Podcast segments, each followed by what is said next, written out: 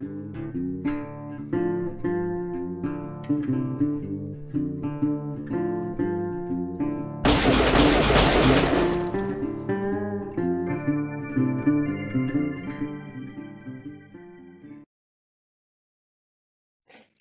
tal amigos? Bienvenidos un día más a Doble o Nada. Hoy jueves 28 de mayo volvemos con nuestros jueves paranormales. En este caso hoy vamos a, hablar de asesinos en serie, asesinos que han dejado huella a lo largo de la historia, cada uno con unas características bastante distintas. Ahora lo iréis descubriendo. Vamos a pasar a presentar a nuestros colaboradores habituales en, en este día de la semana. Empezamos con Diego Sobrecueva. ¿Qué tal Diego?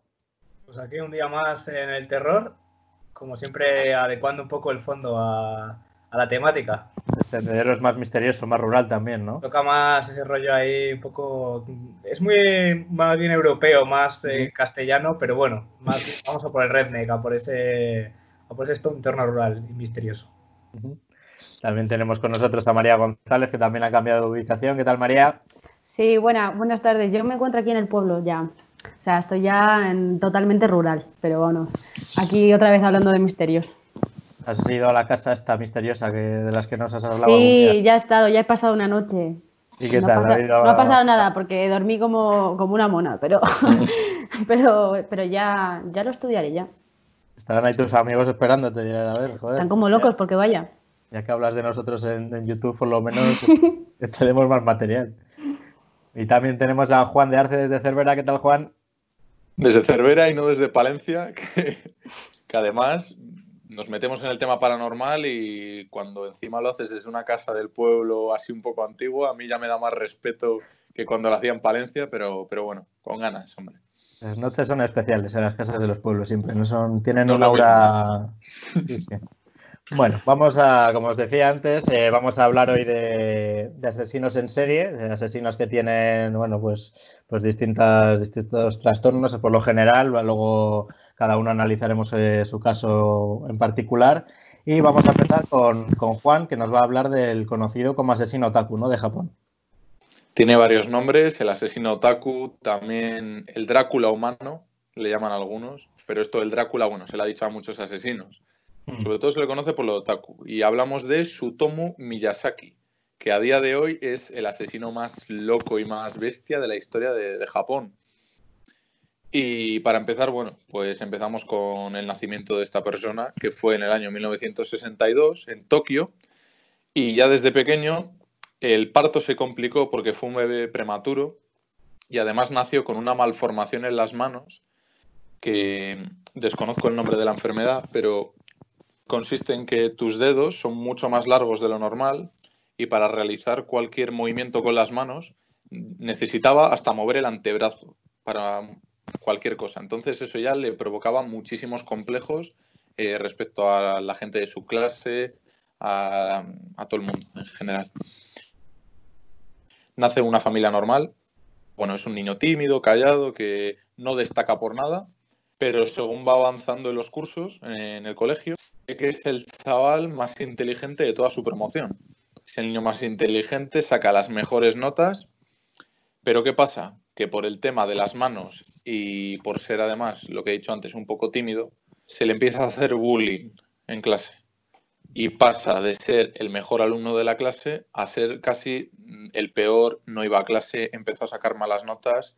Esto se tradujo en que no pudiera a la universidad. Y lo único que hizo fue, creo que un curso de fotografía durante un año, que se fue de casa y volvió. Y a la hora, en cuanto volvió, ahí ya empieza un poco lo que viene siendo la locura de este hombre. Lo primero, empezó con un odio repentino hacia toda su familia. Odiaba a sus padres, a sus hermanas, hasta el punto de que la única persona a la que le tenía un mínimo de aprecio era a su abuelo materno. O sea, le quería bastante más que a sus padres y bastante más que a sus hermanas y decía que era la única persona del mundo que de verdad le comprendía y le entendía. De repente empieza a tener, a tener ataques de ira repentinos y cosas en las que ya la familia se va dando cuenta de que algo le pasa. Por ejemplo, cuenta la hermana pequeña que un día ella estaba en la ducha y notó como por el rabillo del ojo que había alguien mirándole. Y de repente se encuentra aquí a Miyazaki con la cara desencajada mirando a su hermana pequeña Y la hermana empezó a gritar, a llamar a la madre y lo único que se le ocurrió a este fue agarrarla del pelo y estamparla contra la pared.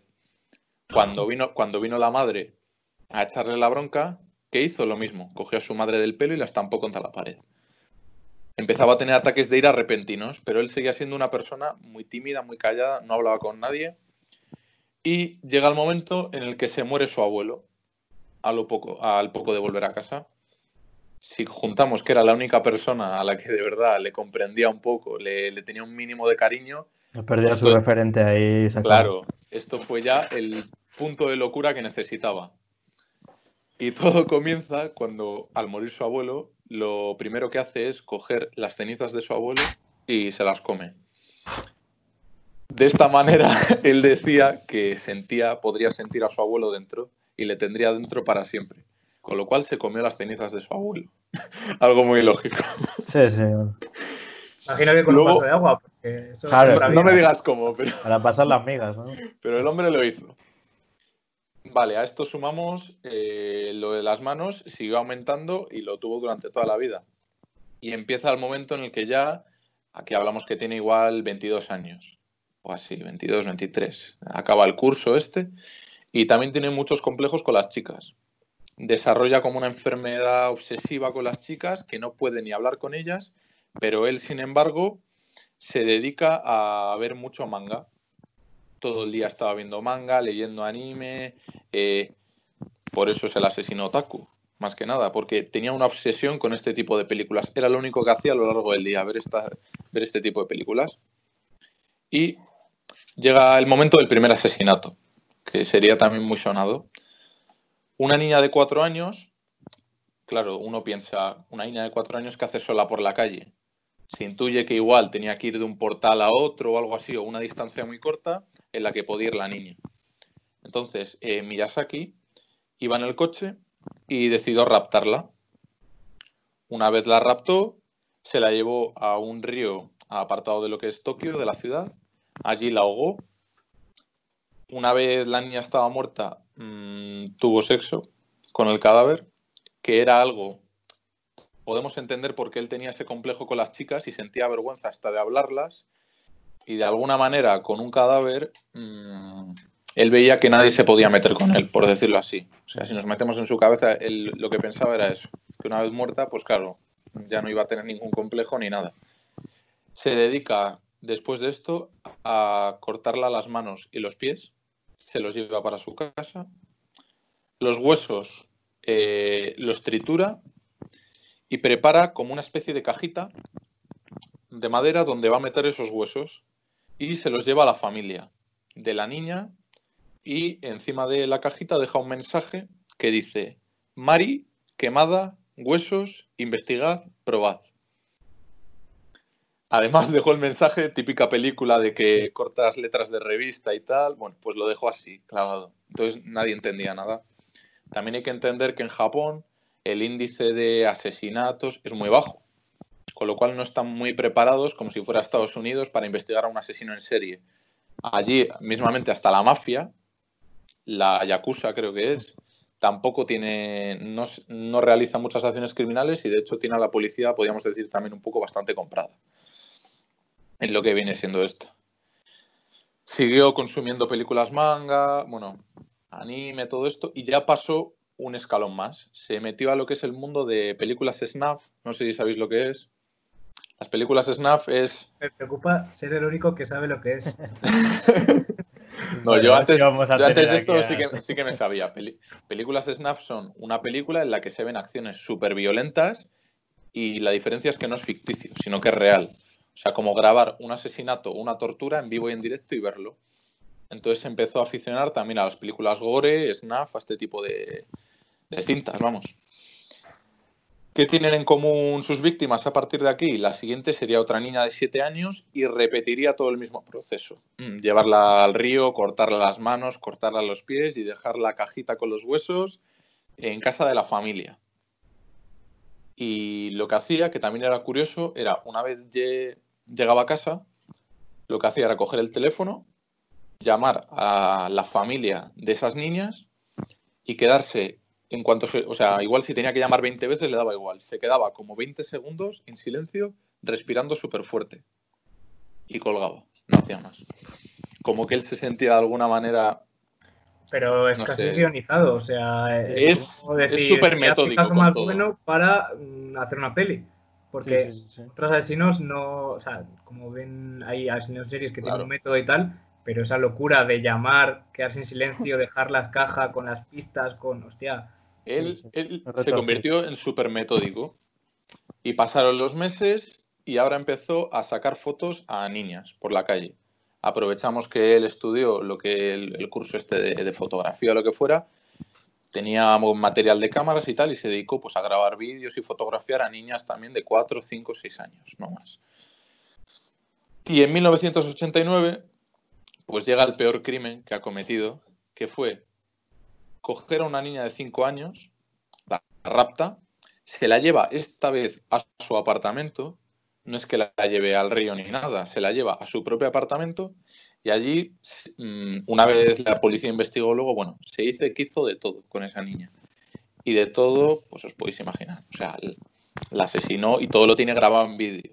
Y, debió de ser, vamos, por lo que la policía que investigó el caso luego, o sea, una maldita locura. Así de claro repitió lo mismo. Cortó las manos, cortó los pies y esta vez eh, bebió sangre de la niña. Cortó cachos de la mano también y de los pies y se los comió. De alguna manera, esto es por lo que se le llama el Drácula también, humano. Por lo que, no sé. Todo esto también lo grababa, lo recogía en cintas de vídeo, etcétera.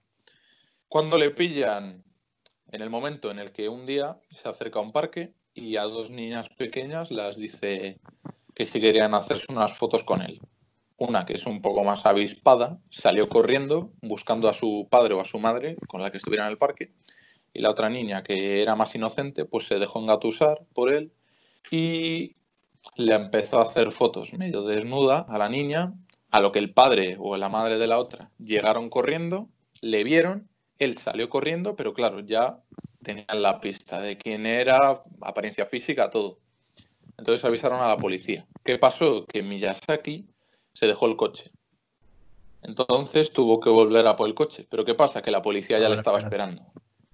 Le pillaron y por los testigos que cuentan en ese momento dicen que como que le hubieran ido a buscar unos amigos. Como, hola, ¿qué tal? Así, vamos, sin ningún problema. Eh, le mandan a juicio, declara todo lo que ha hecho. La policía entra en su piso y descubre 6.000 cintas de vídeo, todo lo que había recopilado a lo largo de los años de sus propios asesinatos, más de las películas snuff que tenía. Mm, una maldita locura, así de claro. Le investigaron varios psiquiatras y pues no sé exactamente lo que dijeron, pero vamos, estaba fatal. De, aclararon que él se dejaba guiar por un, un animal, el conejo. Él decía que había un conejo que le mandaba a hacer todo esto.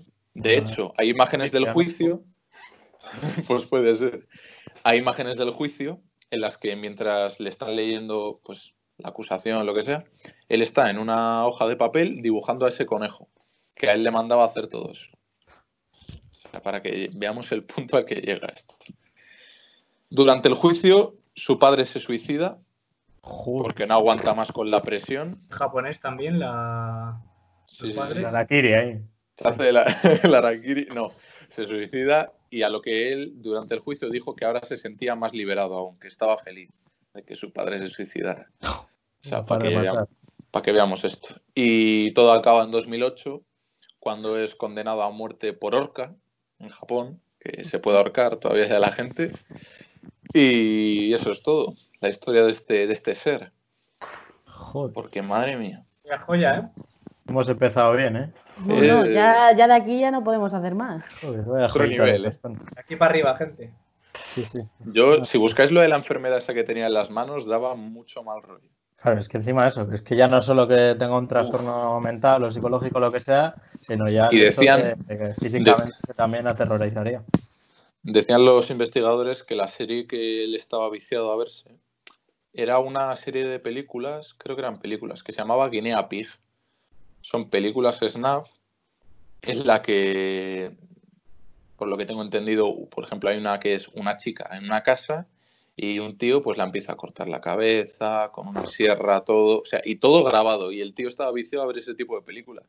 Claro, ya perdió la sensibilidad total por cualquier cosa. Sí, sí. Madre mía, vaya, vaya, vaya. No, es que te quedas sin habla, ¿eh? Te quedas sin habla. A mí lo de eso de las manos, de los pies, eso me ha dejado, vamos, flipando. Hay, hay cada espécimen por ahí. Bueno, en fin, vamos a pasar con María. Que nos vas a hablar de los teletubbies. Sí, Venga, vamos a cambiar de tema. Otro par de joyitas nos traes también, ¿no? Sí, os traigo otro par de joyitas. Sí. Sí, os traigo, os traigo a Samuel Little, que actualmente es el asesino en serie que, más personas ha matado en Estados Unidos.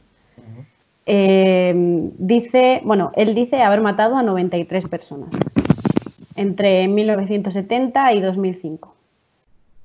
La policía, el FBI, ha podido, ha podido hilar y atar cabos y acusarle unos 50 asesinatos. Ya, para empezar, ya os voy a contar un poco. para empezar, no, no está nada mal. Em, este hombre, pues es un es afroamericano, hay que decirlo. Nació en 1940 y siempre estuvo, pues, lo mítico, trapicheando, eh, siempre se salía de la cárcel, eh, sin robar, agresión menor, o sea, tampoco crímenes demasiado, demasiado graves. Si estaba en prisión unos meses, le sacaban, luego volvía, bueno, pues así, ¿no? Y así fue viviendo y, él fue recorriendo toda todo el sur, desde el, desde el oeste, el sureste de Estados Unidos, por todos los estados. Bueno, pues este hombre se le, se le, se le, se le pilla primero porque, claro, no, no, tienen datos, ¿no? Sí, sí que saben de asesinatos que estaban provocando, pero claro, es desde 1970 hasta 2005, pues pasan muchos años. Pues este se le, se le acusa de tres asesinatos en tres estados diferentes.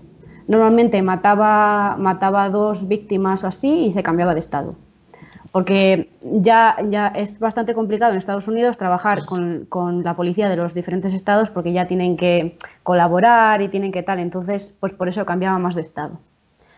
Bueno, pues este hombre eh, cuando se le, se le, cogió y tal, eh, hay, hay, como, como un, patrón de estos asesinos que, bueno, de algunos asesinos en serie, que es como que quieren fama, como que, que lo que hacen eh, quiere que se le reconozca, quiere que se le vea, que se le note. Entonces, este hombre, eh, cuando, cuando le cogieron y tal, le, bueno, le, pusieron a cadena perpetua, eh, tres cadenas perpetuas, por esos tres asesinatos a mujeres. Casi siempre eran a mujeres, vamos, la mayoría de esas 93 personas que dice haber matado. Eh, bueno, pues se le coge, se le juzga y se le pone en cadena perpetua. Pues este hombre decían que era muy carismático, que es muy majo, con la prensa habla muy bien. Hay vídeos, hay vídeos donde él, él, te habla de los, de los asesinatos que cometió como que, como que ir comprar el pan con una leche, ¿sabes? O sea, te lo hace con una naturalidad, eh, siempre está sonriendo, eh, ¿sabes? Es muy amable, es muy tal. Y por eso la, prensa pues le dio mucho eco, ¿no? Por, eso, por esos... Y, todavía hablamos de esos tres asesinatos. Bueno, pues dentro de la cárcel empieza a hablar con la policía y le dice pues que, pues que no solo ha asesinado a esas tres mujeres, sino que ha asesinado a 90 personas más. Entonces, cuando empieza a hablar con la policía, la policía empieza a investigar estos casos porque este hombre, em, lo, curioso que tiene es que a cada, a cada víctima que tuvo le hacía un retrato. O sea, le, cogía y le pintaba, un detalle, le pintaba a cada mujer después de haberla asesinado, eh, la, la, recordaba, la pintaba, pum, pum, pum, pum, y tenía pues, pues tantos, tantos dibujos, ¿no? Pues la policía empezó a investigar y, ya van por 50, que ha salido el lunes pasado. O sea, esto es, bastante nuevo, bastante reciente. Y, claro, la policía no, atribuyó esas muertes a, asesinatos porque este hombre lo que hacía era asfixiar a las, víctimas. No había, bala, no había cuchillo, ¿sabes? Entonces era o muerte natural, decían, o muerte natural o sobredosis, porque estas mujeres a las que este Samuel la, les cogía eran mujeres pues vagabundas, drogadictas, eh, prostitutas, o sea, tampoco eran, tampoco era, ¿sabes? Alguien, alguien como este de, el, me sale en inglés, joder, el Night Stalker este de, Estados Unidos que, cogía a jovencitas estudiantes que, o Ted Bundy, por ejemplo, también. O sea, era gente que, que, vagabundeaba por ahí, que tal, que tampoco, tampoco tenía mucha familia y todo esto. Pues este hombre es que tiene una claridad, veis los vídeos, y como que, ya te digo, como que está contento, está feliz y la dice, no, no, yo la cogí, la llevé, pum, pum, pum, se acuerda de todos los caminos, de si había iglesias, de si había eh, comercios, de si había no sé qué, te dice dónde la dejó, cómo la dejó, cómo la mató, cómo, o sea, es una claridad que es que tiene, tiene que tener un problema mental este hombre, hay que decirlo, para haber matado a 93, 93 personas y contártelo así de... natural. Así, así de natural. Y, bueno, y este hombre pues ya está, está, está contando esto y claro, ya tiene tres cadenas perpetuas, que, que a Estados Unidos creo que está en Texas. No sé si en Texas ahora mismo está lo de lo de poner la inyección está letal. Me parece que en Texas... En algunos estados sí que queda eso. Si no lo hay, lo han quitado hace poco. que todavía... Pues porque este hombre sigue, sigue rajando. Pues que este hombre sigue, sigue rajando. Entonces, pues, pues le tienen ahí le tienen ahí preso. Ya tiene una edad pues encima, que desde el 40, joder. Ya, ah. ya, pues, ya te digo, 50 le tienen, tienen ya esto. Y claro, la policía de todo esto ha sacado, por eso es noticia ahora, porque ha sacado el FBI pues las fotos de estas mujeres, bueno, las fotos, los retratos que hizo este hombre de estas mujeres para que la gente de Estados Unidos pueda reconocer a esas víctimas. Porque claro, es que ahora, si les han matado en los 80, ¿cómo van a, Sí, sí, ahora es difícil de identificarlo, sí, claro. Claro. Pero este hombre, ya te digo, tenía hasta los retratos. Bueno, y bueno eh, el primer asesinato fue de su novia. Creo que lo, dijo él. Que dijo que, que, estaban en el coche, es que la historia también. Estaban en el coche y que él empezó a tocarla al pelo, empezó a tocarla al cuello, no sé qué, no sé cuánto. Y dijo la muchacha, ¿por qué me tocas tanto el pelo? ¿Que eres un asesino en serie? Y él fue, se cabreó y la mató. Le dio. Le hizo spoiler. Le hizo spoiler, ¿cómo? la cerveza. La evidente la, mujer, ¿eh? Joder. Sí, sí. Desató a la bestia.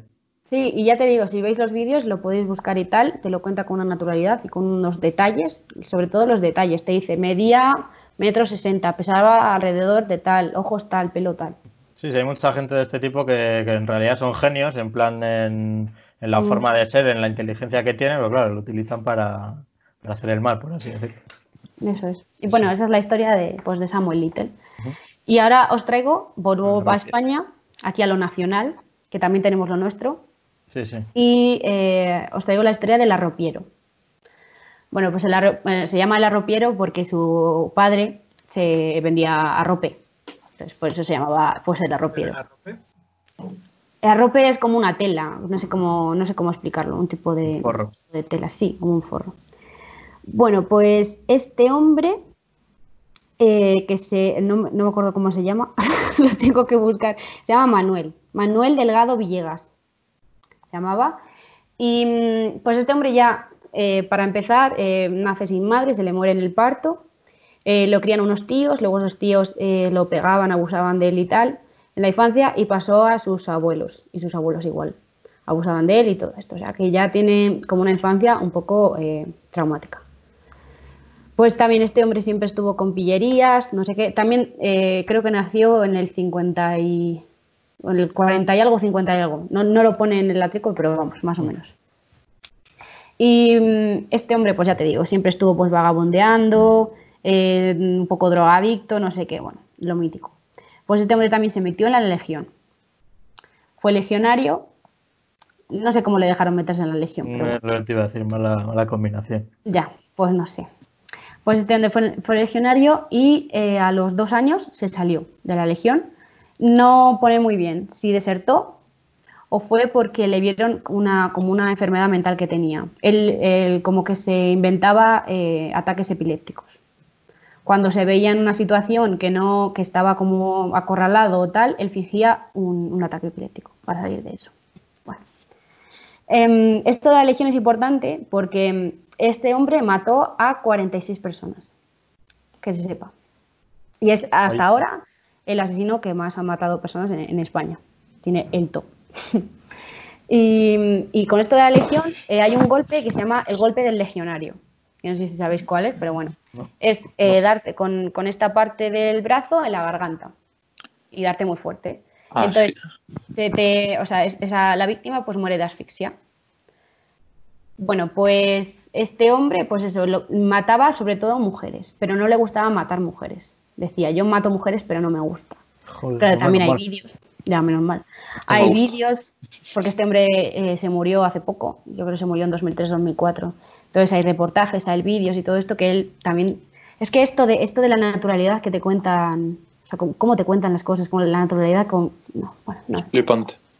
Sí, y este hombre pues fue vagabundeando, se salió de la legión, no tenía, pues no tenía casa, no tenía nada, y fue pues eso, vagabundeando y tal. Y, bueno, los métodos que hacía era eso, con el golpe del legionario, y después eh, abusaba de las, de las mujeres porque tenía un problema de erección o no sé qué, que era como que no llegaba al orgasmo y entonces como que, como que tenía ahí un, problema mental con eso y, por eso abusaba de las mujeres. Y también eh, de hombres, también mataba a hombres. El primer asesinato que él dijo que, era, que, cometió fue un vagabundo que estaba por la calle y le dio con una piedra y le robó la cartera y se fue. Eso fue el primero. Y el último por el que le pillaron, porque esto estuvo eh, durante tres décadas eh, asesinando a gente. O sea, le pillaron en el 73 por matar a su, a su, novia. tampoco fue muy listo. Eh, también se ve que tuvieron una discusión. Él, se ve que la mató y eh, después se fue al cine. Se fue al cine a ver una película y después lo, malo que tuvo es que volvió a la escena del crimen después de ir al cine y abusó de ella. Y entonces ya dejó. Venga, hasta Ya. Y entonces ya la policía pues pudo atar cabos y tal y después le, le juzgaron por ese asesinato. Y lo mismo, dentro de la cárcel, quería un poco de famita, un poco de tal, y empezó a rajar. Empezó a contar las cosas y se le atribuyeron pues unos 43 asesinatos. Y este hombre también decían que tenía el cromosoma este de IXX, que es como el cromosoma de los, pues también es, para recalcar, que no sé si dicen que, pues que tienes ahí el, cromosoma de los asesinos y tal. Entonces, pues esa es la historia. Buenas joyitas también los dos. Estamos hoy descubriendo lo mejor de cada casa. Marca España también. Sí, sí, también tenemos lo nuestro aquí. Bueno, ahora vamos a viajar hasta, hasta Rusia, ¿no, Diego?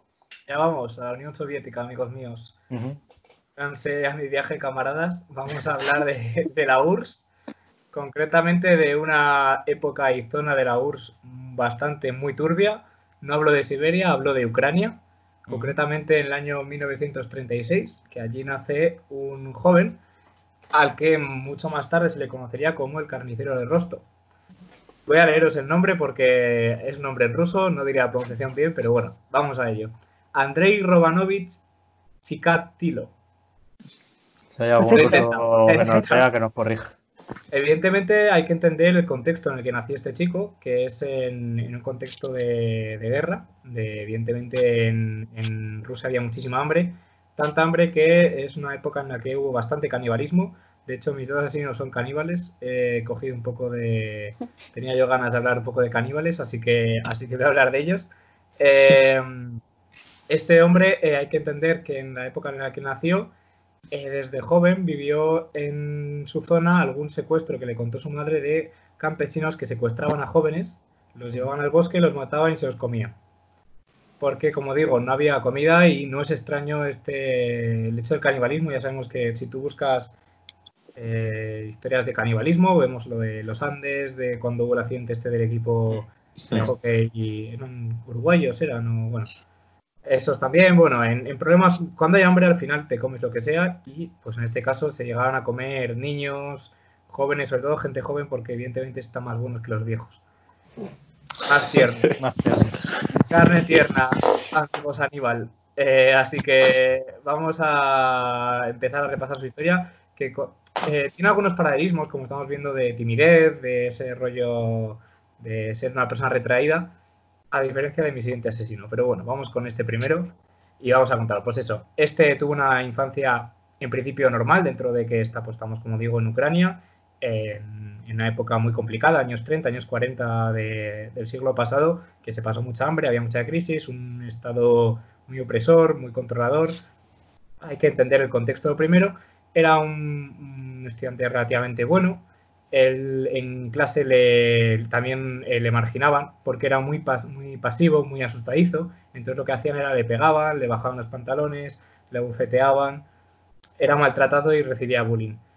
¿Qué ocurre? Que él también tenía un problema, hemos visto también una cosa que se ha repetido bastante, que tenía un problema sexual. Tenía, no, era, era impotente y de hecho su primera eyaculación, tal y como he leído, no fue precisamente eh, teniendo sexo, sino asesinando a una persona. Entonces, él eh, empezó, tuvo una, vida, como digo, normal, se hizo, en, vivió en una familia con un padre y una madre que le querían, todo hasta ahí normal, se graduó, se hizo profesor. ¿Qué ocurre? En, concretamente en lengua y literatura rusa. Eh, ¿Qué ocurre? Que su carácter también le hizo que en el colegio los niños se burlasen de él. O sea, que ya, ya le hacían bullying de pequeño y también cuando era profesor. Y además hay que recordar que era un profesor de la Unión Soviética, o sea, hostia. La fama que tienen un profesor de la Unión Soviética, yo no me reiría mucho de él. Pero bueno, pues este, el pobre hombre también se reían de él. Digo pobre hombre, pero bueno, ya veremos que no era tan pobre hombre. De, esa época también cuentan algunas alumnas que lo pillaban a veces cuando se estaba cambiando, se estaban cambiando las chicas, les pillaban, le pillaban masturbándose en las habitaciones. Así que bueno, mm, ya empezaba, empezaba, empezaba mal. Eh, su primer asesinato fue una niña de nueve años, que él la convenció para que le acompañase a, pues eso, a las afueras de la ciudad, a, un paseo lo que fuera. Evidentemente, como digo, este, este era un hombre súper tranquilo, muy afable, muy bueno. Estaba casado, de hecho tenía un hijo, o sea que era una persona normal dentro de normal, que podías encontrarte por la calle, muy tímido, con sus historias, pero bueno, como todo el mundo, por así decirlo. Él, pues eso, mató a eh, la llevó a las afueras de la ciudad y eh, la niña la, intentó desnudar. No lo consiguió y entonces la niña se forcejeaba y se hizo una herida. Cuando se hizo esa herida, el hombre vio la sangre, se sintió súper excitado y en ese momento se dio cuenta de que era eso lo que le gustaba. la, la asesinó y pues eso, con las este hombre, eh, su situación sexual venía del asesinato, es decir, de las puñaladas, del producir eh, eh, sufrimiento ajeno. posteriormente, después de esto, encontró la, la, policía, él abandonó el cadáver junto al río, le había sacado los ojos y fue su marca de la casa, sacarle los ojos a sus víctimas. luego abandona el trabajo de profesor y consigue un trabajo en una empresa y este trabajo le hacía viajar mucho lo cual es una ventaja para cualquier asesino en serie, sobre todo en esa época en la que la gente no se movía y hablamos de que si tú empiezas a matar en una ciudad, la gente se altera. Pero claro, si tú te vas moviendo, pues no se altera tanto la gente. Por lo que sea. empezó a, matar gente y empezó a escoger a la gente. Él lo que hacía, le llaman el carnicero de Rostov porque él es, eh, usaba mucho la estación de Rostov. En esta estación era pues, una confluencia de caminos, entonces lo que hacía era escoger a sus víctimas en función de lo que le parecía mejor. Sobre todo escogía a jóvenes que hubieran escapado de casa, eh, gente, pues como decíamos antes, lo mismo, eh, colectivos vulnerables, gente que estuviera sola, prostitutas, eh, básicamente gente de la que nadie se puede preocupar. Como digo, también es importante el tema de jóvenes que se habían ido solos por ahí. Siempre lo que hacía era su, su modus operandi, era los, los, los veían a la estación, se los llevaba y los mataba y bueno, se los iba papeando también un poco. Que se empezaba a probar ahí Bocati de Cardenales. Él intentaba contener sus ansias y intentaba espaciar un poco los asesinatos, pero evidentemente, como pasa con muchos de estos asesinos, eh, comienza una vorágine, entonces ya no es, ya no puede matar solo a uno, mata a otro, mata a otro, eh, siente que necesita más. Como digo, hay que tener en cuenta que este seguía teniendo una familia, o sea, mm, es muy turbio, además del asesinato en sí, sino que no era una persona abandonada ni fue una persona sola. Tenía unos padres que le querían, se supone, una familia, una mujer. Eh, luego también em, eh, ya empezó a, se levantó la libre, ya empezaron a buscarle. ¿Y qué pasa? Que la policía tenía un operativo muy amplio. No sabían quién era y la, pensaban que podía ser alguien del colectivo gay, porque estuviera reprimido, el perfil psicológico que hicieron, o un médico, por, por la, la forma de hacer las, las operaciones, vamos por matarlas, bueno, todo esto. Total, le, le empezaron a... Él no, todavía no estaba al principio en el punto de mira, pero llegado a un punto después de un asesinato, que hubo un gran operativo buscando... Ah, no, perdón, eso ya fue al final, me, me he saltado una, una parte. A él le pillaron por... La primera vez que le pillaron, le pillaron atención por pedirle sexo oral a una prostituta. Por lo visto no se podía pedir sexo oral a una prostituta, a él le pillaron. ¿Qué ocurre? Que cuando le registraron encontraron en su bolsa pues un cuchillo de carnicero, una cuerda, vaselina, bueno, Lo típico. las cosas que Y ocurrió una cosa, que lo descartaron. Esto fue en el año 85 y lo descartaron porque no coincidía su grupo sanguíneo con el grupo sanguíneo encontrado en alguna de las víctimas. No, conseguía, no coincidía con el grupo sanguíneo del asesino. ¿Por qué es esto? Porque este hombre tenía una rara condición que es que su grupo sanguíneo de semen y de sangre era diferente. Hostia. Por tanto, lo que encontraban en los cuerpos era semen y cuando sacaban sangre no era el mismo grupo sanguíneo.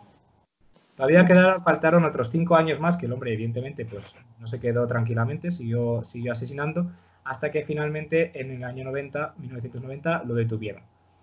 Eh, eh, tras su detención, pues evidentemente mm, al principio no contó nada, estuvieron 10 días, repito, prisión Unión Soviética. Bueno, ya Rusia, pero años 90, transición, o sea que no eran precisamente amores.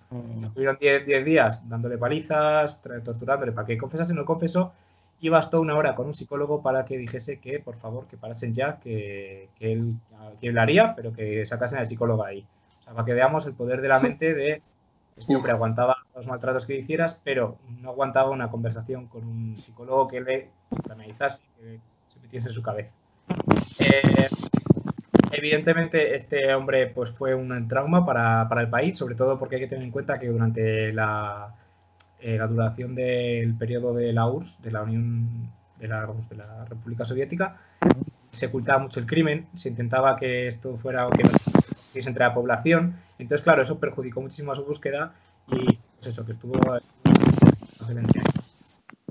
Finalmente, como digo, se le, se le condenó a cadena perpetua y murió en la cárcel. Eh, se intentaron demostrar que tenía una enfermedad mental, pero como vemos era una persona funcional perfectamente, solo que como decía antes Revilla, igual era hasta inteligente, pero era un auténtico monstruo. Eh, evidentemente, pues como digo, eh, durísimo.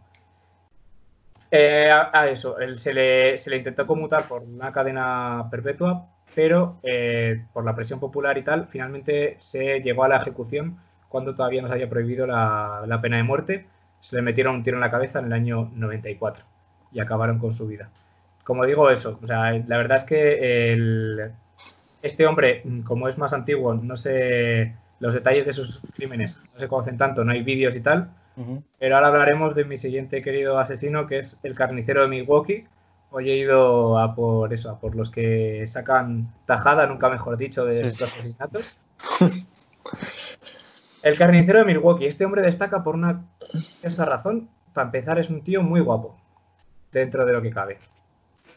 Es un tío con los ojos azules, rubio, un chaval joven, no es tan tímido como otros asesinos, es un tío con don de gente, es un hablador, vamos, básicamente una persona que, con lo de algunas de las posibles víctimas que no llegaron a serlo, era una persona con la que querías tratar, con la que querías, de hecho era homosexual y con el colectivo homosexual le definía como una persona a la que te apetecía cuidar, por así decirlo, ¿no? Veremos que nadie quería cuidar a este monstruo. Eh, mató a 17 hombres y, eh, pues, como digo, se los fue papeando. Era fan de Star Wars. Curiosamente quería emular a Palpatine. Le gustaba Sí, sí. mucho Palpatine.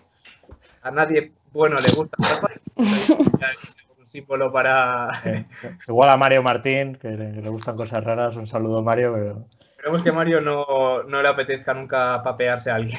No, no, Bueno, como eh, este punto llegó a este punto lo que comentaba antes de lo seductor que era, que llegó varias veces a engañar a la policía. O sea, que hablamos de una persona que, que era muy, muy que convencía muy bien a las personas. Eh, le llama, bueno, es el carnicero de Milwaukee. Eh, su placer lo empezó a desarrollarse con su juventud. Él, eh, su desarrollo sexual se fue paralelamente con una obsesión por eh, matar animales, mm, operarlos, ver las vísceras. Bueno, ya a la madre le parecía normal.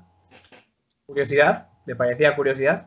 Luego hemos descubierto que si tu hijo se pone a abrir animales de pequeño o matarlos, Mala cosa. cuidado, cuidado, cuidado, que Vigílale va- que- sí. falta un verano por ahí. Entonces, bueno, pues eh, también, eh, como comentaba antes, tenía una- era homosexual, pero se odiaba por serlo.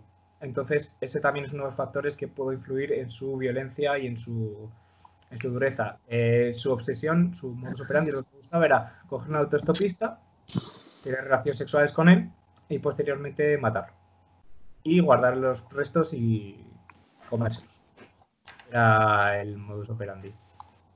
La primera vez que mató a un joven, llevaba su cadáver en unas bolsas en el, el maletero y le paró la policía. Le mandaron a abrir el maletero y le dijeron, ¿y estas bolsas? Y dijo que iba al vertedero a tirarlas. La policía le creyó, tenía una cara niñada, un buen chaval, no sé qué, le creyeron. Pero él se asustó tanto que volvió a su casa y guardó los restos en el sótano. Esto puede ser también un detonante de que es el canibalismo, porque intención inicial era deshacerse de los cuerpos, pero claro, cuando no tienes cómo deshacerte, dices, bueno, pues igual con, con arroz, igual. igual, Lo llevo a casa, en la bañera. eh, Claro, los, los guiso un poco y quién sabe, igual hasta están buenos. Como digo, pues eso, esta vez se libró y por ello él empezó ya también a ser mucho más prudente. Empezó a ser tal y la siguiente vez lo que hizo fue guardar sus, sus restos en una tubería, luego los trituró, los, destro- los destrozó y los tiró por su jardín, entre, pues, entre los arbustos y tal, para que se fueran descomponiendo, pero ya en cachitos tan pequeños que no, que no tuviera ningún problema. Eh, siguió matando poco a poco. Él era su. eh, Como el asesino anterior, pues, forma de desfogarse, intentar pues eso, que fueran distanciados en el tiempo, pero continuaba una y otra vez. Eh, intentó acudir a. Era una persona normal, intentó acudir a la facultad después de graduarse en el colegio con naturalidad. No lo consiguió. eh, y empe- cayó en las drogas, el alcohol, y entonces en ese momento se fue a vivir con su abuela. En ese momento consiguió estar nueve años sin matar y sin tomar drogas y alcohol. Entonces fue como su periodo de redención.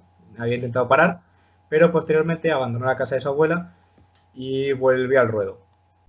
Volvió al ruedo por todo alto y em- em, empezó a, sobre todo, como digo, a dedicarse a enfocarse hacia comunidad homosexual. ¿Por qué? La comunidad homosexual tiene una ventaja que mucha gente es gente solitaria, porque en esa época, como sabemos, había un odio a los homosexuales, muy clandestina, muy eh, uno de los asesinatos fue porque le mandó un chico una nota sexual y él, pues, sabes, era como unos encuentros muy escondidos, muy casuales, muy...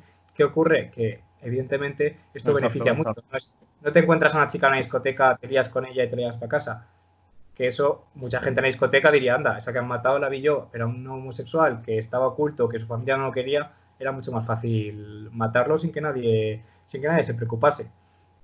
Entre el 86 y el 89 lo detuvieron exhibicionista y intentó desenterrar el cadáver de un chico para violarlo. O sea que Joder. básicamente, en fin, como vemos, no, no estaba muy bien de la azotea.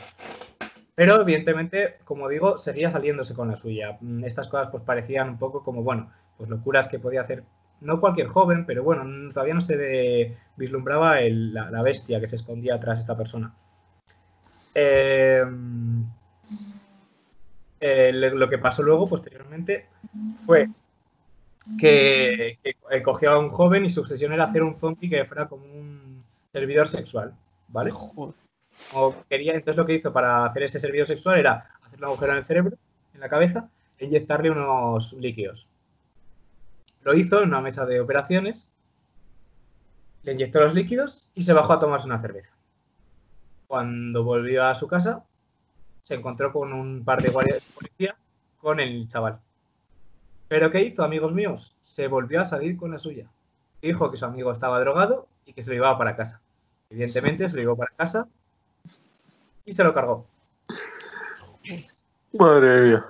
Y continuó con la broma. Ya se dio cuenta de que no podía hacer un esclavo sexual, entonces dijo, bueno, pues como no puedo hacer un esclavo sexual, pues si, si no puede ser, no será. Entonces siguió matando gente, evidentemente. Eh, continuó y, de hecho, si hubieran subido en ese momento a su apartamento, habrían encontrado pues de hecho, leo eh, textualmente, un santuario tribal erigido en honor a la muerte y una catedral barroca construida a base de restos humanos. Pero no lo hicieron. Finalmente, eh, eh, lo, que, lo que le ocurrió fue que intentó matar en el 91, intentó matar a un joven de 31 años, pero este logró escapar. La policía se lo encontró eh, drogado y desnudo y les contó lo ocurrido. Hay que tener en cuenta una cosa muy importante. Hablamos de unos años, años 90, años 80, mucha droga, mucho hippie, mucho, bueno, hippie ya no, pero vamos, mucha droga, eh, colectivo gay tratado de aquella manera. Entonces, claro, eh, un chico con encanto podía manipular a cualquier agente de policía. Era tan simple como, no, esto no es así, estoy, este está drogado, es mi amigo o tal. Entonces, ¿qué ocurre? Cuando se encontraron a este hombre desnudo, pues lo primero que pensaron no fue, vamos a hacerle caso. Pero mmm, les insistió tanto que fueron a entrar en la casa del, del asesino. Y voy a leer textualmente lo que encontraron. encontraron el horror en forma de templo paquetes con restos humanos en el congelador, una cabeza humana en el frigorífico, un bidón de 200 litros con tres torsos sumergidos en ácido y 83 fotografías de las víctimas descuartizadas. Acaban de cazar a un despiadado criminal del que ni siquiera tenían constancia.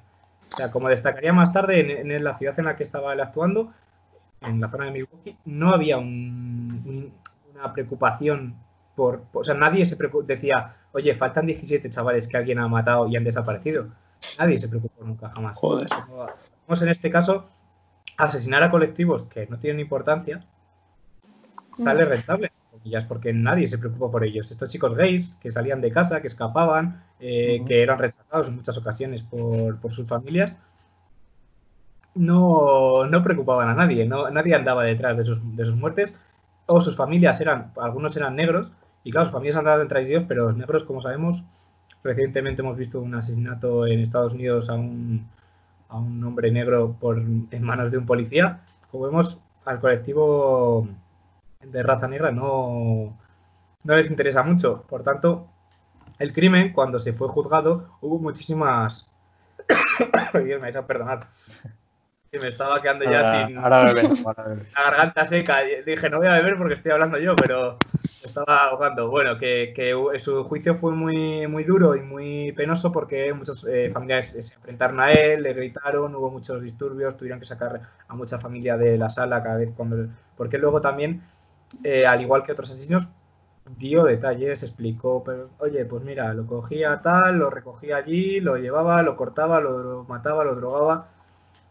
Y bueno, pues eh, un auténtico monstruo. A mí me han tocado estos dos angelitos que bueno, lo único bueno es que no dejaban residuos amigos porque se lo papeaban todo. Hemos encontrado a, lo mejor de cada casa, como decíamos antes. Vaya joyitas. Bueno, yo ya para, finalizar también tengo dos, buenos elementos.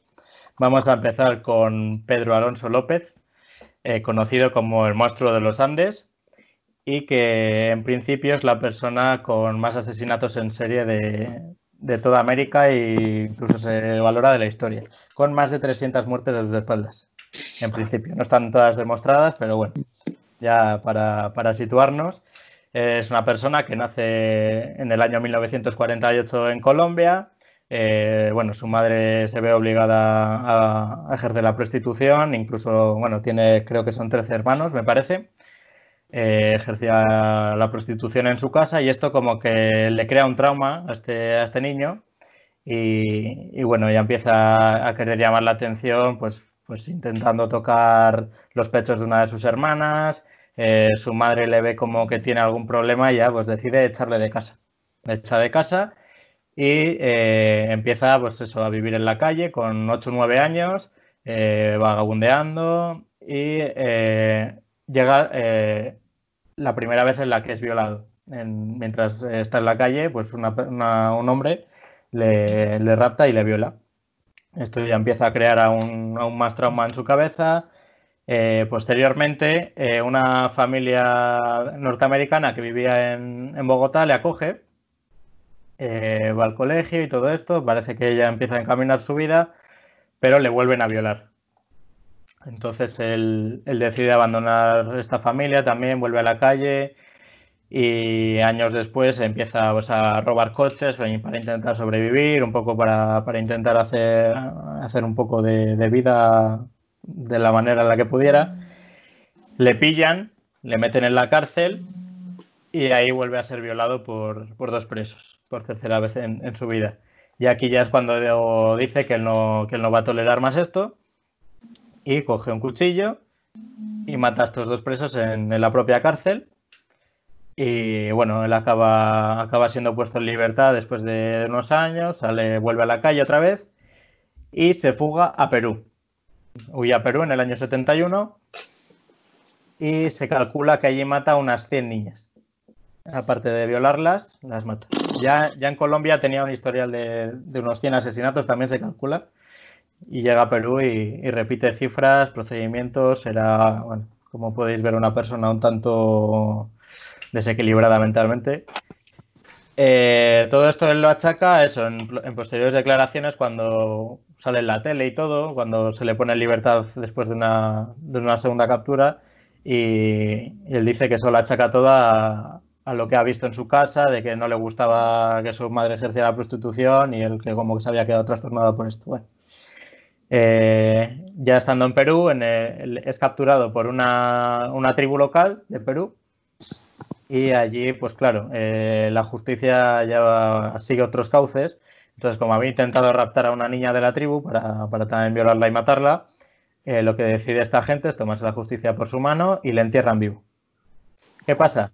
Tiene suerte de que un misionero le encuentra en mitad de, la selva donde la habían enterrado y, decide salvarle, le, saca de, de, este entierro porque me parece que le habían dejado la cabeza fuera o algo así y le, salva y, le dice, eres libre, intenta ir, le cuenta todo lo que había hecho, le dice, intenta cambiar de vida, ¿sabes? Como diciendo esto. Eh, no cambia de vida, obviamente, eh, huye a Ecuador y ahí comete otras 100, que se sepa, otras 100 muertes y, asesinatos. Esto entre el año 71 y, y el 80. Eh, ¿Qué pasa? Que este chico normalmente enterraba los cadáveres de sus víctimas cerca de, ríos, también como habéis contado antes en algún caso. Y en el año 80 hay una, inundación en Ecuador de, un, río que se desborda y aparecen eh, sobre, el, en, el lodo aparecen cuatro cadáveres de, de, niñas. Entonces la gente empieza a sospechar de que ya está pasando algo serio, que hay un asesino entre ellos con un modus operandi bastante claro y en un intento de rapto también, también le pillan, le meten a la cárcel. En estos años eh, la pena máxima en Ecuador era de 16 años y por buen comportamiento en la cárcel, ya veis que, joyita de persona, le sacan a los 14 años. Los dos últimos años de condena no los cumple. Y eh, esta persona eh, desde entonces está en paradero desconocido, desde el año 80. mucha gente piensa que ha muerto, sobre todo por, porque le seguían la pista, sobre todo familiares de las víctimas, y pensaban que, pues que se habían tomado la justicia por su mano después de, ser puesto en libertad, pero nunca se ha confirmado que, esté muerto. ¿Qué pasa? Que su madre dice que cada vez que muere alguien cercano a él, a un familiar de ella, como que ese espíritu de esa persona fallecida se le aparece. Pero dice que el espíritu de su hijo no se le ha aparecido. Entonces ella dice que, que por eso que no está muerto. ¿Qué pasa? Que en este periodo entre su desaparición y su puesta en libertad eh, va a visitar a su madre después de muchísimos años sin verla y lo que hace no es darle un abrazo, sino pedirle dinero para, para fugarse. Y como su madre no se lo da, se lo roba. Así que una joyita de persona. 300, más de 300 muertes a sus espaldas. Me tranquiliza mucho eso de que está en paradero desconocido. Sí, sí, sí. bueno, está. ¿Qué años tendría? Pues ahora nació en el 48, o sea, tendría. Ah, pues no sé cuántos añitos. Pero yo que hasta ya por el tiempo estará muñeco ya. Tendría que tener 80 casi. Sí. Esperemos que sí. Sí, casi. Sí, no, alguno más, 80. 82. 82 años tendría que tener ellos. Nunca se sabe, ¿eh? Esta gente. No me fiaría yo de que estuviera muerto. Hay muchos casos parecidos en los que, los que siguen por ahí pululando, esta gente. Bueno, y ahora vamos a pasar al, segundo de los casos, que es el de Isabel Bathory, que es esta mujer que tengo aquí detrás de mí, aparentemente una persona normal, pero aquí donde la veis es, eh, es, la persona, la mujer con más asesinatos a sus espaldas de la historia. 650 muertes. Tela. Así nada. Hay que tener un orden, ¿eh? O matar de varios en varios o. Nada, ahora, ahora veréis. Una agenda o algo, ¿no? Porque... Claro, claro. No, no, Madre mía. no lo parece, la verdad. Bueno, eh, esta mujer nace en 1560 en Hungría. Es de una, de una familia burguesa, como bueno, se la conoce como la, la condesa sangrienta. Ahora veréis por qué. Es- está emparentada con la familia real húngara de, de la época. Y bueno, aparentemente ella lleva una, una vida normal, una vida acomodada. Eh, sí que tenía cierta tendencia a tratar mal a los sirvientes, pero bueno, esto en la época tampoco era algo que llamase mucho la atención. Eh, de pequeña fingía ataques epilépticos también. Bueno, era, era una persona un tanto extraña, pero bueno, no, no se la veían las trazas de lo, de lo que iba a llegar a ser. Eh, esta persona se casa con un, con un- también con una persona poderosa de, de la familia real, pero lo que pasa es que su marido como que tiende mucho a irse a la guerra, la dejaba sola en, el castillo y la dejó en un castillo pues con su suegra, con la que no se llevaba muy bien y, y bueno, su marido muere a los 41 años de edad y bueno, a esta señora se le empieza a ir un poco la cabeza y un día, mientras, mientras está peinando, mientras está peinando una sirvienta, obviamente no se peinaba ella, eh, esta sirvienta le, le arranca un mechón de pelo y ella reacciona dándole, dándole un tortazo que, eh, bueno, que le causa sangre, lo que para ser ella era flojo porque lo que acostumbraba a hacer era castigar con 100 latigazos a, a los siervos que no, que ella consideraba que no le trataban bien en el patio del castillo y que lo viera todo el mundo. Eh, ¿Qué pasa? Que le salpica la sangre y esta persona estaba obsesionada con, con verse siempre joven, verse guapa y ella como que, está, como que ya se notaba que tenía arrugas y empezó a trastornarse y dice que donde le salpicó la sangre de la sirvienta, eh, como que las marcas de edad, las arrugas le habían desaparecido. Pues bueno, eh, con ayuda de su mayordomo y de tres amiguitas suyas que tenía, a las que la gente conocía como, como las tres brujas, eh, deciden, llegan a la conclusión de que sí, que, de, de que la sangre de, de las doncellas jóvenes, que era, que era curativa, era, retrasaba el envejecimiento y todo esto. Entonces la, la, la desangran a esta persona, a esta, a esta sirvienta, y esta mujer decide bañarse en su sangre, eh, bueno, en una bañera, eh, y dice que sí, que le ha sentado genial. Genial. Entonces, eh, bueno, también recordar que unos años antes había cruzado con, con lo que era conocida como una bruja en aquella época y que le había, se había reído de ella por lo vieja que era, le había dicho, mira tú, mira yo qué joven y qué guapa soy, tú qué vieja y qué, qué mal estás. Y que esta persona le maldijo diciéndole que iba a tener una vejez horrible, que iba a acabar muy fea y ahí esto se, ve- se puede considerar también que, que le causó parte del trastorno. Esta mujer, otra de las cosas que hacía también con sus sirvientas, era en pleno invierno húngaro, que, como comprenderéis no hacía 12 grados como puede hacer en Sevilla, igual. Las obligaba a, mojarse con agua fría, las sacaba al patio y las convertía literalmente en estatuas de hielo porque las obligaba a quedarse ahí y morían congeladas. Y bueno, quedaban como estatuas de hielo. Y tenía una colección esta mujer de estatuas de hielo, que eran, eran sirvientas. Eh, bueno, pasa esto del cepillo y ella dice que, que- ella va a seguir consumiendo estos tratamientos de sangre de, doncellas jóvenes y manda a la gente de, de su corte, por así decirlo, que, que vaya reclutando a jóvenes para, de los alrededores. Eh, en principio lo que hacía era reclutar hijas de campesinos entre, entre los 9 y los 16 años, más o menos. Entonces las reclutaba, los llevaba al castillo, las desangraba y se, y se bañaba con su sangre y ella se mantenía súper joven y súper fresca. Eh, entonces, pues eso.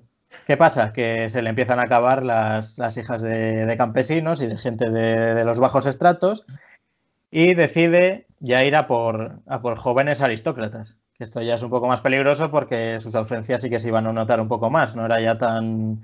Ya empezaba a tratar con otra clase de gente. Entonces, eh, empieza a tener eh, nuevas sirvientas, ya de clase más alta, también hace los mismos procedimientos con ella, las desangra, eh, bueno, las acaba matando. Y, y, hay gente que ya empieza a sospechar y deciden ir al castillo a ver qué pasa, porque este castillo era muy hermético, nada, no se conocía nada de lo que pasaba ahí dentro. Y cuando llegan al, a este castillo, bueno, ven cadáveres enterrados por, por todos los jardines del, del castillo, eh, las mazmorras había muchísimas, no, sé, no, dice cuántas, pero igual 100 eh, sirvientas desangradas, algunas vivas, otras, otras moribundas, otras muertas, obviamente. Eh, todas las paredes de los castillos manchados de sangre, porque ella para sus tratamientos lo manchaba todo de sangre, olía a putrefacción, o sea, imaginaos el, el, escenario. Y, eso, bueno, esta mujer, pues en ese momento ya la, detiene para juzgarla. Y bueno, empieza a confesar su, sus atrocidades. También cuenta que le gustaba arrancar de, las, de estas mujeres con sus propios dientes, las mordía, les arrancaba las mejillas, los hombros, los pechos. Eh, luego también pasa a quemarles los genitales con velas, ardiendo. Eh, bueno, era, cometía toda clase de atrocidades. Uno de los testimonios que se encuentra también es de una, de una joven de 12 años que la encierran en una, en una jaula con pinchos en la que no puede ni ponerse de pie ni sentarse. Tiene que estar con una postura así medio encorvada y cuando se movía se clavaba pinchos. E incluso hay un testimonio que dice que el mayordomo de esta, de esta señora y otra persona tenían sexo y movían mientras la, la jaula como para que se fuera pinchando y sangrando. Lo que se conoce como la tortura de la dama de hierro, es una, una, caja que se cierra, tiene pinchos y cuando te cierran te, te clavan los pinchos. Eh, bueno, esta persona la juzgan, pero como es una aristócrata no la, no la dan muerte y la encierran en, en sus aposentos, la, la, encierran, le cierran todos los tabiques para que no pueda huir y está aquí encerrada, eh, me parece que son 10 años. Eh, todo sin, sin casi recibir la luz del sol ni nada. Y bueno, esta persona ya muere después de esta cadena perpetua, de este confinamiento un poco más grave con nuestro, incluso casi. Uf. Y nada, hace testamento, deja todos sus bienes a sus hijos y, y, ya muere en esta prisión un día que se la encuentra, se encuentra su cadáver por el, porque solo se veía por una rendija, era lo único que había para meterle comida y un día un guardia se asoma y encuentra su cadáver. Y cuando la van a enterrar, dicen que, que, la quieren enterrar en este castillo donde había vivido y la gente del pueblo obviamente se niega después de haberse conocido sus atrocidades y, y bueno, al final la entierran en, en, otro sitio, pero bueno. Esa es la historia de, de, esta señora. 650 muertes a sus espaldas. Vivía sola, entiendo, ¿no? Vivía con su corte de sirvientas, un mayordomo que era de su confianza, su suegra durante un tiempo hasta que muere y, y las tres amigas estas que eran, que eran conocidas como las brujas, las, tenían fama de brujas. Sí. ¿Qué fue de las brujas? ¿Las mataron o qué? Eh, fueron muriendo, una sí que, o sea, una murió que era como su principal consejera, la que le decía que no, que no se que no se metiera a coger gente aristócrata porque iba a llamar la atención y en cuanto muere, pues es cuando empieza ya a liarla y es cuando la pillan. Y las otras dos murieron, murieron en la hoguera. Sí, sí, pues esta, esta es la historia de esta señorita. Aquí, El aburrimiento.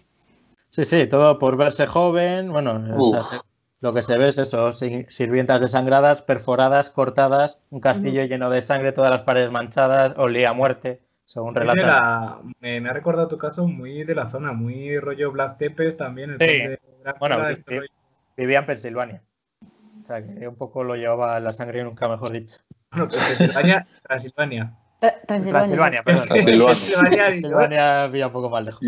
Transilvania, sí, sí. Está un poco relacionada con la historia de Drácula, incluso, incluso ha servido de inspiración para, para películas de, de, este estilo. Pues todo esto... decir que me alguna el personaje sí. de ella me sonaba de alguna. Sí, me parece que hay una película sobre ella, por lo que estaba mirando.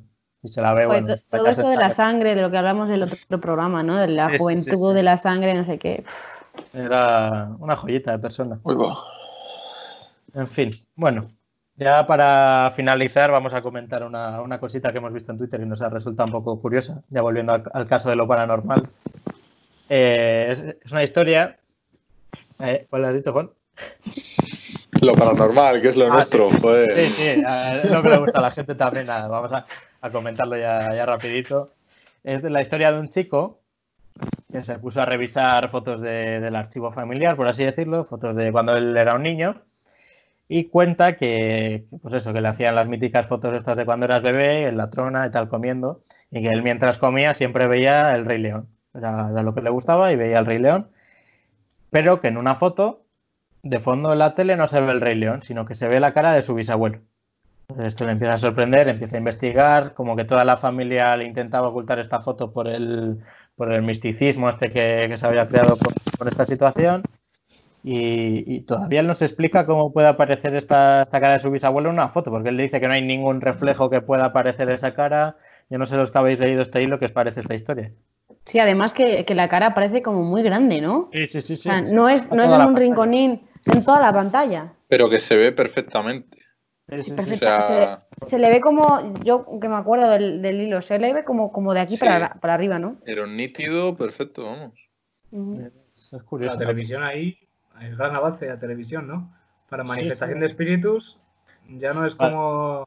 No hay que materializarse, es meterse en la tele. Es meterse en la tele, sí, sí. Yo, yo no sé. Eso sí que lo dicen, que, que los espíritus pues buscan o a través de la televisión o de aparatos electrónicos o cosas así, Espejo. manifestarse de alguna manera. María. Claro. No Lo de sé. los espejos también da para otro, otra historia. Sí, sí. Bueno, ya habéis visto que os hemos, os hemos traído de todo, historias variadas, todas relacionadas con gente bastante indeseable, como, como habéis podido comprobar de lo Sí, que se pero deriva de todos- sus actos. Todos tienen como, como el mismo, no el mismo, pero cortados casi con el mismo tienen patrón. ¿no? patrones en común. Sí, sí, tienen, tienen muchas cosas. Esto, pues el tema ya lo hemos hablado algún día de la atracción por la sangre, hacer distintos rituales. Eh, este, el tal Pedro Alonso López, el monstruo de los Andes, también hay varios casos relacionados con lo de los que tienen madres que ejercen la prostitución en casa que acaban un poco, poco. Los, los complejos en general, con las Sí. chicas, por ejemplo. Frustración, sobre todo. Yo lo que más veo es frustración sexual, frustración. Pues los que han sufrido bullying, toda la gente que tiene como mucha frustración acumulada. Yo creo que es un poco el cóctel, ¿no? Hemos visto Sí, en todos los. una- se muchas cosas y al final un cóctel explosivo que algún día explotaba y, pues bueno, desembocaba en estas auténticas locuras. Ujú. Sí, siempre, siempre suele ser eh, los tres temas, ¿no? El sexual, la envidia o la venganza, ¿no? Por, Ujú. por los asesinatos. Y todo esto se mezcla un poquitín. Pero también esto, el carisma, ¿no? Que tienen algunos. La, Sí, sí, la sí. atracción, Eso me la... llama mucho. El, el que os hablé yo de Milwaukee, o sea, tío, que te libres dos veces de. Y una de ellas que te pillan con un tío reventado. Y el tío dijo, nada, nos hemos discutido, está drogado, me lo llevo para casa. Y va y se lo carga y nadie, nadie dice nada. O sea, es una cosa. Ujú. Sí, sí, podemos estar conviviendo con monstruos y no darnos cuenta, por desgracia. Es así. Siempre saludable. Sí, luego, luego sale el vecino ahí, pues a mí me parecía normal. Sí, siempre saludaba, ¿no? Eso- Yo, mira, eso. lo- Saludaba a todo el mundo. Yo lo hablé en sucesos, eso nos lo decía el profesor de sucesos, decía, es el, vamos, es lo más tópico que existe, o sea, es que decía, yo mi vecino no sé quién cojones es, dice, ¿cómo no voy a saludarle en el ascensor? Y que salude o no salude, no dice nada de él, o sea, No.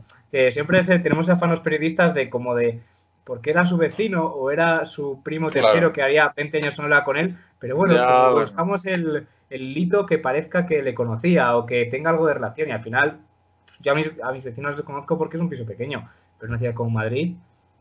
mira. no- Mm, No sé si os acordáis de la historia que os he contado yo, lo de las manos. Bueno, he, enco- he- he encontrado la foto, por si, Vale, por si queréis verlo. Fijaos Jesús, ¿qué dices? cómo, cómo tenía las manos. O sea, ahí se ve el dedo todo. como muy largas. La palma de la mano Sí. muy larga ¿no? Sí, sí, sí, o sea, bueno, es que no se ve bien y tal, pero bueno. Sí. Lo voy a quitar que me está dando mal rollo. o sea.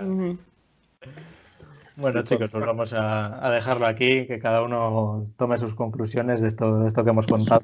Tampoco os asustéis porque una persona tenga las manos así. Si os cruzáis con alguien así, no tiene por qué ser un asesino en serie. Pero Eh, bueno. pero hay que tener cuidado, ¿eh? Sí, sí, por si acaso, bueno. Pero tampoco que caigan en cosas de hacer bullying por estas cosas ni mucho. Con la gente guapa, No, eh. Cuidado con los Con la carniceros gente de guapa. Milwaukee, eh. Mucho Quedaos cuidado. con nosotros los Sí. No hay que fiarse de nadie. Que no matamos, que no tenemos que matar, no pasa nada. Bueno, chicos, muchas gracias por estar un día más con nosotros, María, Diego, Juan. Eh, como decimos cada día, suscribiros al canal, vamos a, buen ritmo, estamos en 94, 95, o sea que Estamos, estamos, cerca, estamos cerca de la cifra. No nada para Roberto. Tic-tac, Roberto. Les animamos a, también a dejar comentarios, a seguirnos en redes sociales, todo esto que os decimos cada día. Y recordad, como decimos cada día también, sed felices, pero moderadamente. Nos vemos mañana. Muchas gracias.